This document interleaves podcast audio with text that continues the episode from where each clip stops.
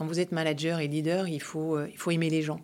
Si vous les aimez pas, ils le ressentent. Et si vous les faites pas évoluer, de toute façon, vous n'y arriverez pas non plus. Bienvenue sur Haute Fréquence, le podcast de l'AGFI dédié aux parcours inspirants dans la finance. Dans cet épisode, je vous propose de partir à la rencontre de Karine Zambert, la directrice Europe de la société de gestion britannique Schroders. Alors qu'elle se rêvait cavalière professionnelle, Karine Zambert a finalement choisi d'évoluer dans le secteur de la gestion d'actifs. Une décision qu'elle ne regrette pas et qui lui a plutôt réussi. Karine Zambert me raconte ce qui la passionne dans son métier, comment elle a bâti sa carrière et quelles sont ses valeurs en tant que patronne. Bonjour Karine Zambert. Bonjour Laurence. Travailler dans la finance, c'était un rêve de gosse? Alors pas du tout.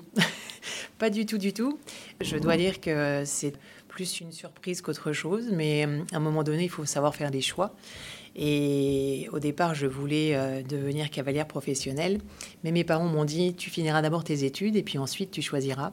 Et j'ai eu la chance euh, de rencontrer un homme qui m'a inspiré, François de Biès, chez Paribas, qui était mon maître de thèse en finance et qui du coup m'a offert l'opportunité de faire un stage chez Paribas où j'ai découvert justement la finance. Et ça a été un choix difficile de renoncer à une carrière dans l'équitation? Bah, c'est un choix difficile parce que c'est d'abord une passion et au départ, on ne sait mm. pas si le métier que l'on va exercer euh, va devenir une passion lui-même. Donc c'est vrai qu'au départ, c'est compliqué. Ensuite, je dois remercier euh, d'avoir fait ce choix parce qu'aujourd'hui, euh, je peux aussi continuer à m'accomplir dans cette passion grâce justement au travail que m'a apporté la finance. Est-ce qu'on peut dire que la, la gestion d'actifs a pris le pas quelque part sur l'équitation, sur, sur cette passion-là Oui, la, la gestion d'actifs a complètement pris le pas et ce pendant euh, plus de 30 ans, car euh, c'est un métier qui m'a passionné euh, dès le, dès le début.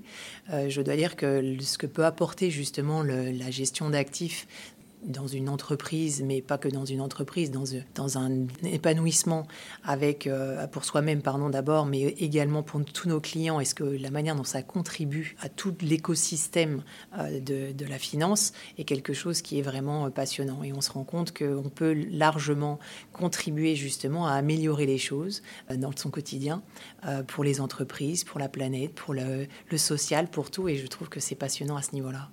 Alors si on revient un peu en arrière, euh, vous aviez intégré une école de commerce, hein, donc parallèlement j'imagine à, cette pratique de, l'équitation. Euh, ou c'était non c'était après c'était après oui. enfin, c'était en même temps euh, au départ donc voilà et pourquoi pourquoi avoir fait ce choix d'une école de commerce plutôt que plutôt qu'un autre plutôt que des études littéraires ou, ou autres? J'ai fait des études euh, d'abord euh, scientifiques et euh, mhm. ce qui m'a amené aussi à avoir et intégrer des écoles. Je suis, je suis rentrée en, en, prépa HEC et je suis rentrée ensuite en école de commerce parce que ça m'intéressait justement de poursuivre quand même tout ce qui était marketing, finance, comprendre justement la gestion. Et c'est comme ça que je suis arrivée donc à Paris-Bas d'abord en stage et puis ensuite j'ai été d'abord en CDD ensuite et puis après mhm. j'ai eu la chance de pouvoir faire un CDI et puis de continuer et d'apprendre ma carrière euh, d'abord euh, Paris-Bas et puis ensuite euh, JP Morgan qui m'a apporté une autre, une autre vision de la gestion d'actifs d'une part, mais aussi de la gestion d'entreprise et de la profitabilité d'une société. Ça, ça a été d'une très grande école, les Américains versus les Français. Et je crois qu'ils m'ont apporté énormément et surtout cette latitude de donner la chance à des jeunes avec des responsabilités parfois un peu folles d'ailleurs peut-être, mmh. mais qui permet justement de se développer développer et de s'épanouir. Oui, il y a vraiment euh, une différence entre le mode de management euh, français et le mode de management euh, américain. Alors je crois qu'aujourd'hui, ça s'est ça s'est rapproché énormément, mais euh, je parle de ça il y a plus de 20 ans maintenant, et je pense qu'il y a 20 ans, c'était quand même une différence où euh, quand euh, vous étiez dans une société française, société de gestion ou banque française, c'était quand même très, très, hiérarchisé, ce qui n'était absolument pas le cas au niveau américain, où c'est des organisations assez flattes qui vous permet justement bah, de vous donner des opportunités, peut-être que vous n'avez pas forcément tout de suite chez les Français qui vont regarder l'expérience, attendre euh, d'avoir plus de maturité, l'âge, et, les Américains pour cela ont ce côté peut-être un peu fou, mais aussi en se disant on laisse la chance et on voit comment ça se passe, et puis, euh, et puis après, bah, ils vous laissent la possibilité de développer comme vous le souhaitez quand ça marche, bien sûr. Et ça a plutôt, ça a plutôt bien marché chez, chez, JP Morgan. Est-ce qu'on peut revenir sur ces, ces 14 années vous êtes resté au sein de ce groupe quel métier différent avez-vous exercé et, comment avez-vous vécu cette expérience? C'était une expérience excessivement enrichissante. Je ne remercierai euh, jamais assez cette société qui m'a beaucoup appris à tous les niveaux, tant au niveau euh, du management des équipes qu'au niveau du développement, qu'au niveau de la rentabilité d'une société, qu'au niveau marketing également, mais qui m'a aussi laissé cette chance de pouvoir tester des choses et essayer des choses un peu nouvelles. L'expérience a été de 14 années, mais parce qu'entre-temps, nous avons eu aussi euh, trois euh, fusions. Tout d'abord, c'était euh, Chase qui a racheté Fleming, et ensuite, c'est Chase Fleming qui a racheté JP Morgan. Moi, j'avais mhm. rejoint JP Morgan à l'époque. Mhm. À ce moment-là, nous nous sommes retrouvés dans une situation différente de celle qu'on a pu connaître dans les sociétés de gestion, où on avait eu avec Fleming l'acquisition d'un réseau salarié qui ne faisait pas totalement partie de la stratégie de Chase, euh, JP Morgan ensuite. Et donc, on a dû se dessaisir et vendre cette société qui est devenue une magnifique société qui s'appelle Primonial aujourd'hui, euh, qui euh, à continuer à se développer euh, plus avant, mais qui nous a permis, et moi qui m'a permis justement bah, d'appréhender aussi un métier nouveau. Donc ce n'était pas que la société euh, de gestion en tant que telle euh, que l'on mettait en avant, mais c'était tout un écosystème aussi au sein de cette société, que ce soit la vente de contrats de gestion financière à des particuliers, mais de continuer aussi à développer toute la partie institutionnelle que je connaissais le mieux et qui pour moi m'a permis d'évoluer. Et derrière, euh, ça m'a également permis de pouvoir travailler avec euh, la banque d'investissement, euh, puisque quand on appartient à un groupe bancaire comme celui de JP Morgan, il n'y a pas qu'un seul métier, il y a plusieurs métiers, dont la banque d'investissement, qui permet justement d'avoir une approche avec les clients aussi très différente, mais très enrichissante toutes ces différentes interactions avec les autres métiers, les autres divisions, euh, ont permis aussi de construire de et de me construire une connaissance et surtout une manière de travailler et de collaborer euh, très différente parce qu'avec des personnes aussi très différentes euh, que de la société et d'une société de gestion d'actifs qui parfois a un mode beaucoup plus traditionnel par rapport à des gens qui commencent leur année avec des budgets à zéro et il faut recommencer à zéro chaque année. Et puis alors en, 2014, pardon, euh, petit séisme dans, le monde français de l'asset management, vous partez chez Schroders comme responsable de la France. Qu'est-ce qui, euh, qu'est-ce qui vous séduit alors dans cette nouvelle aventure? Bah, je crois qu'il y a eu 14 ans et j'ai eu 14 ans de, vraiment euh, de bonheur et de beau, de beau développement chez JP Morgan. À un moment donné, euh, il y a eu quand même cette crise 2007-2008 euh, qui est apparue. Euh, il y a eu une volonté de centralisation chez JP Morgan, de recentralisation pardon, de la stratégie beaucoup plus au niveau au niveau américain et donc au niveau mondial également, où il était temps d'appliquer peut-être les mêmes modèles partout. le modèle français est un modèle assez atypique dans sa façon de fonctionner par rapport à d'autres pays. Et à ce moment, j'avais envie d'un nouveau projet. Et donc, euh, Schroders m'a approché. Euh, c'était un projet qui, au départ, euh, était un bureau de distribution, donc qui avait 12 personnes, où on était essentiellement de la vente et du marketing. Mais ils étaient prêts largement à avoir un modèle très entrepreneurial et à accepter le fait de monter des sociétés de gestion et éventuellement une société de gestion en France et des équipes de gestion en France. Et pour moi, quand on est une société de gestion étrangère, il est important de pouvoir avoir la possibilité de devenir et de faire partie de l'écosystème. Et c'est la raison pour laquelle j'ai rejoint ce groupe où, euh, quand je l'ai rejoint, c'était une belle endormie, en tout cas de mon point de vue, mhm. euh, et en me disant il y a beaucoup de choses à faire. C'était aussi un moment où euh, tout ce qui était actif privé n'était pas encore très connu ou plutôt méconnu, mhm. et où ce groupe avait beaucoup à faire. Et donc, euh, en arrivant, la stratégie pour moi était assez claire, à savoir continuer à développer euh, les, institutionnels, les assureurs, et de monter justement une équipe, euh, ce que l'on a fait sur les infrastructures pour commencer. Ah, effectivement, vous avez bien développé la, structure française. Et euh, je dirais aussi, dans le même temps, vous avez euh, pris de, l'ampleur au sein, au sein du groupe, puisque, bon, de responsable France, vous êtes passée à directrice de l'Europe en 2018. Et puis, euh, depuis le début de l'année, vous avez pris encore de nouvelles fonctions, puisque vous êtes devenu aussi responsable mondial produit et marketing. Alors pourquoi cette montée en puissance Comment s'est-elle faite?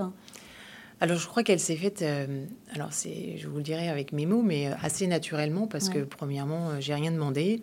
Deuxièmement, j'ai la chance d'avoir un groupe qui reconnaît justement ce côté entrepreneurial et je crois que c'est nécessaire aujourd'hui. On a besoin d'être capable de s'adapter très rapidement au changement, d'être assez agile dans la manière d'opérer euh, le fait d'avoir eu un premier succès en France a permis également de se rendre compte qu'il était euh, nécessaire aussi de faire évoluer les méthodes de management, euh, la façon d'appréhender les clients, qui pour moi reste essentiel et restera toujours essentiel parce que tout vient du client.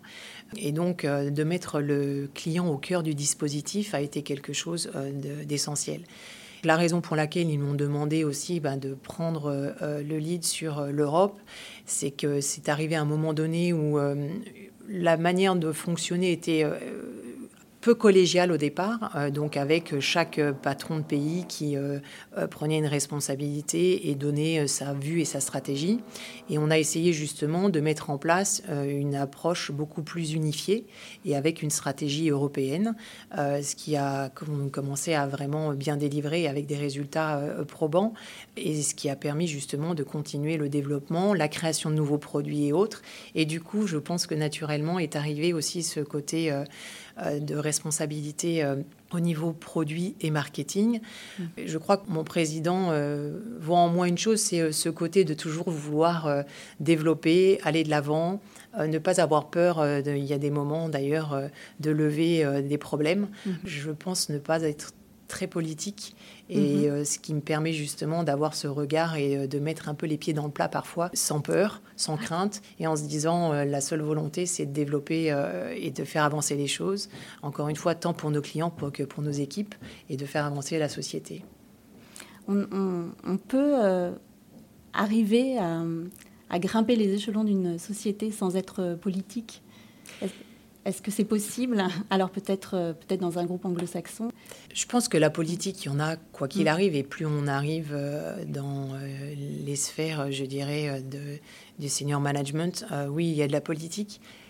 Il faut l'écouter, cette politique, mais il faut savoir aussi euh, s'en servir à bon escient. Mhm. Je pense que euh, la chance que j'ai euh, et que j'ai dans cette société et que j'ai eue jusqu'à maintenant, ça a été d'une part cette confiance de mes managers mhm. qui m'ont donné pratiquement, je dis pas aveuglément parce que je suis bien mhm. évidemment contrôlée, mais, mais qui m'ont vraiment laissé cette latitude de développement et avoir aussi ma façon de parler. Et je suis quelqu'un d'assez euh, direct, franc, mhm. avec toujours un côté excessivement constructif.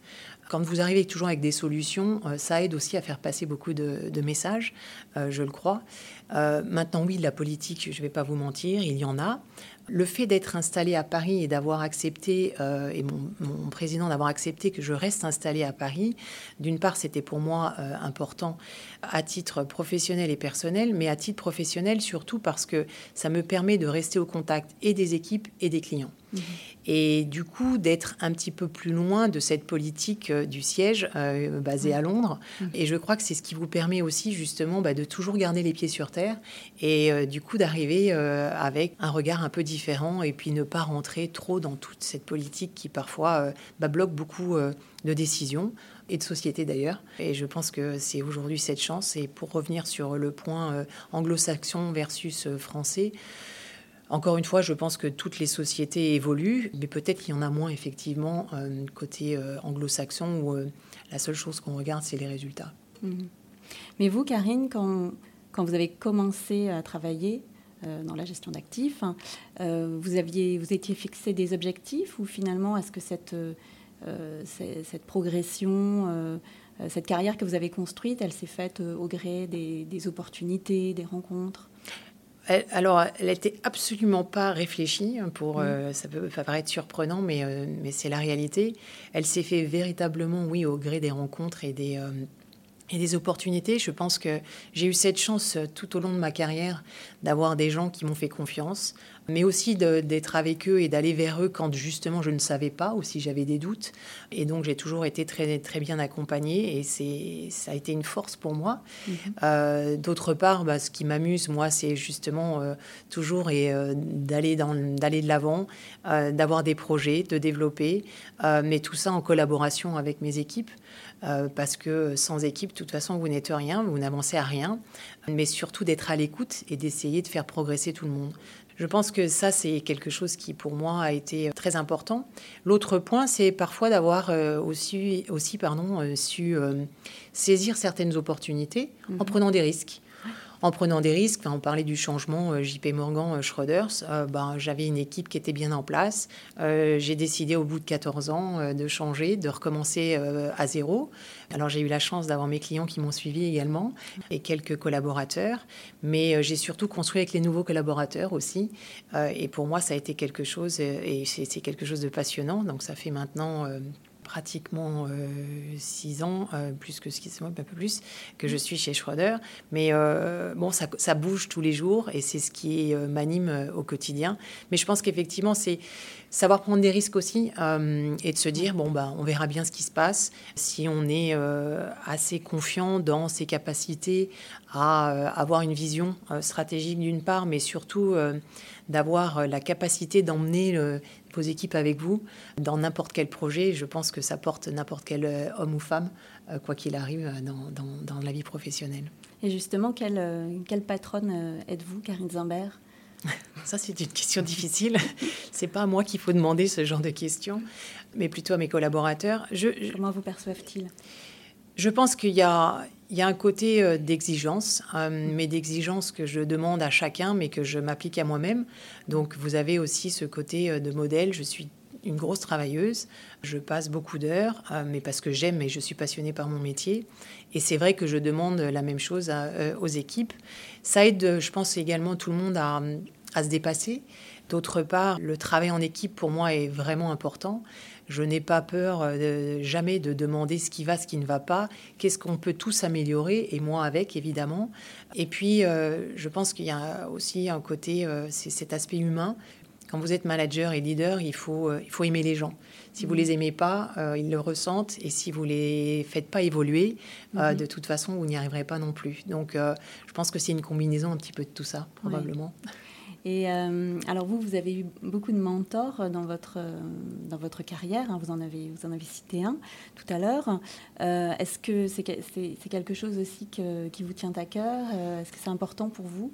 Oui très, transmettre Très important, très mm. important. Je crois que euh, on a tous besoin d'un mentor bah, qui parfois d'ailleurs fait partie euh, de l'industrie, fait partie des équipes ou pas du mm-hmm. tout.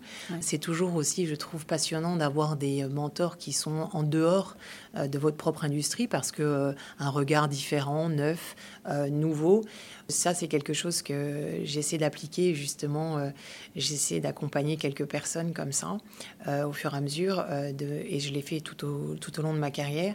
Et je pense que c'est essentiel que tout le monde trouve son mentor. alors, il y en a plusieurs, il n'y en a pas mmh. que 20 et unique. Ça aide à avancer, ça aide à avoir quelqu'un qui vous permette de avec qui vous pouvez tout partager, mais qui euh, est bienveillant.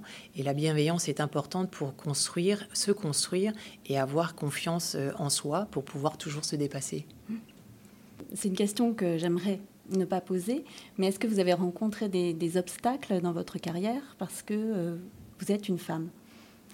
Je dois dire que j'ai de la chance de pouvoir répondre, et alors vraiment du tac au tac. Je n'ai jamais eu, et ni même ressenti un seul problème ou grief ou en me disant euh, voilà je suis une femme c'est compliqué. Encore une fois je pense que ça c'est lié à la confiance que j'ai eu euh, la chance d'avoir réussi à, créer et d'avoir eu euh, de la part de mes principaux responsables préalablement et toujours aujourd'hui. À partir du moment où on est confiant on a confiance on a encore une fois une vision il faut avancer et pas se poser la question de se dire on est une femme ou on est un homme on a tous des valeurs. il faut avoir des valeurs fortes, ça c'est certain. Il faut les défendre. Qu'on soit une femme ou un homme, on a les mêmes valeurs, on a les mêmes qualités et il suffit juste euh, parfois justement peut-être de ne pas les prendre et de ne pas se dire je suis une femme donc ça va être compliqué. Non, au contraire, euh, je pense que ça aussi, euh, on a beaucoup d'atouts d'être une femme. Ça nous aide parfois à avoir justement ce côté beaucoup plus empathique, d'être très à l'écoute. je ne dis pas que les hommes ne le sont pas, mais, mais, mais je, je, pense que ça nous aide fondamentalement à comprendre mieux les autres et à justement emmener tout le monde avec soi, parfois de façon plus simple. Après, la, carrière d'une femme, eh bien, elle est aussi euh, jonchée euh, tout simplement eh ben, d'enfants. Et donc parfois, euh, oui, c'est des ruptures dans, la carrière. Donc parfois, tout pas toujours évident parce que quand vous commencez à bien vous développer, mais pour moi, ça fait partie de l'équilibre mmh. d'une femme, quoi qu'il arrive. Et je pense que c'est que c'est essentiel. Mais je dirais à toutes les femmes, surtout, n'ayez pas peur d'être une femme. Au contraire, je pense que c'est un atout. Et aujourd'hui, on le voit de toute façon dans les quotas et autres qui d'ailleurs parfois pour moi euh, ne me plaisent pas forcément parce que euh, on a le sentiment qu'on va faire grandir une femme plutôt qu'un homme. C'est une réalité aujourd'hui. C'est quoi qu'il arrive quelque chose qu'il faut peut-être aussi prendre à cœur et puis se dire bah, c'est une opportunité, allons-y également et puis euh, saisissons cela au bon. Et alors les, les chevaux, l'équitation. alors je crois que vous, vous, pratiquez toujours hein, oui, toujours, oui. Est-ce que qu'est-ce que qu'est-ce que ça vous apporte? Qu'est-ce que ça vous a apporté? Parce que je crois que vous n'avez jamais arrêté. Qu'est-ce que ça vous a apporté euh, dans votre dans votre vie euh, professionnelle euh, et pour votre équilibre personnel d'avoir cette passion secondaire? Oui pour être bien soi-même, euh, il faut toujours trouver un bon équilibre, mhm. tant personnel que euh, professionnel. L'équitation a toujours été euh, une passion depuis toute petite. Je l'ai mis un peu de côté pendant des années parce que bah, j'ai beaucoup, beaucoup travaillé. Mhm. J'avais des chevaux, mais j'ai arrêté pendant complètement la compétition pendant de nombreuses années. Grâce à mon mari, on a réussi à... Et on a commencé d'ailleurs à à se préparer, je dirais, à notre, notre, notre retraite un, jour, parce que euh, on a euh, aujourd'hui créé un élevage de chevaux euh, de compétition qui nous permet de continuer, si vous voulez, euh, moi, avoir mon équilibre le week-end, justement, et à retrouver mon équilibre, la nature, les chevaux. Euh, et cette exigence, parce que vous êtes obligé, justement, euh, d'avoir cette exigence, quoi qu'il arrive, avec aussi les animaux, mhm. pour les faire progresser, mais également pour vous-même vous développer et rester très humble, parce que les animaux vous rappellent toujours et au quotidien mhm. que vous n'êtes pas tout seul, vous avez besoin de les écouter, tout comme les hommes et les êtres mhm. humains, et je crois que c'est quelque chose qui est important. Et ce que m'a apporté l'équitation depuis toujours, bah, c'est justement cette volonté de vouloir toujours se dépasser, parce que c'est vrai que la compétition, quelle qu'elle soit d'ailleurs, euh, vous avez toujours euh, cette envie de travailler en équipe, d'être à plusieurs, de progresser et euh, toujours aller de l'avant. Et aujourd'hui, euh, c'est ce qui continue euh, à me motiver dans l'élevage, bah, c'est de trouver aujourd'hui les, meilleurs chevaux, les meilleurs étalons euh, et les meilleures souches pour continuer à développer et apporter, je dirais, à l'élevage français quelque chose qui va perdurer dans le temps et qui sera bah, une consécration à un moment donné, mais, mais pour moi, c'est important.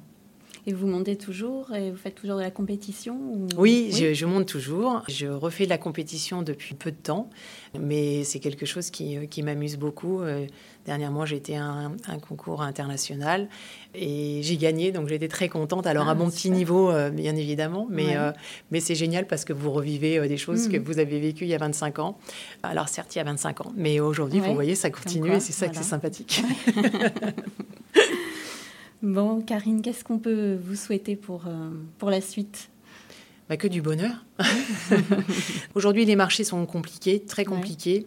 Euh, donc, euh, ce que l'on essaie vraiment euh, de prendre en considération aujourd'hui, c'est d'accompagner au mieux nos clients, parce que c'est vrai qu'on a, des, on a une économie qui est compliquée, on a des marchés qui sont excessivement volatiles, on rentre dans un nouveau cycle qui est un peu inconnu par nous tous.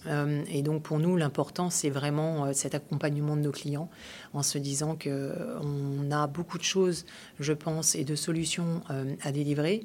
Euh, mais tout ça se fait justement dans la confiance et dans l'échange, euh, ce qui s'est passé depuis des années. Et pour nous, le plus important, c'est de continuer à le faire le mieux possible. Merci Karine d'avoir accepté cet échange. Merci infiniment Laurence. Merci. Voilà, c'était le dernier épisode de Haute Fréquence. Pour découvrir un autre parcours, mais aussi les anciens épisodes, Haute Fréquence est disponible sur toutes les plateformes d'écoute. Alors, n'hésitez pas à vous abonner. À bientôt.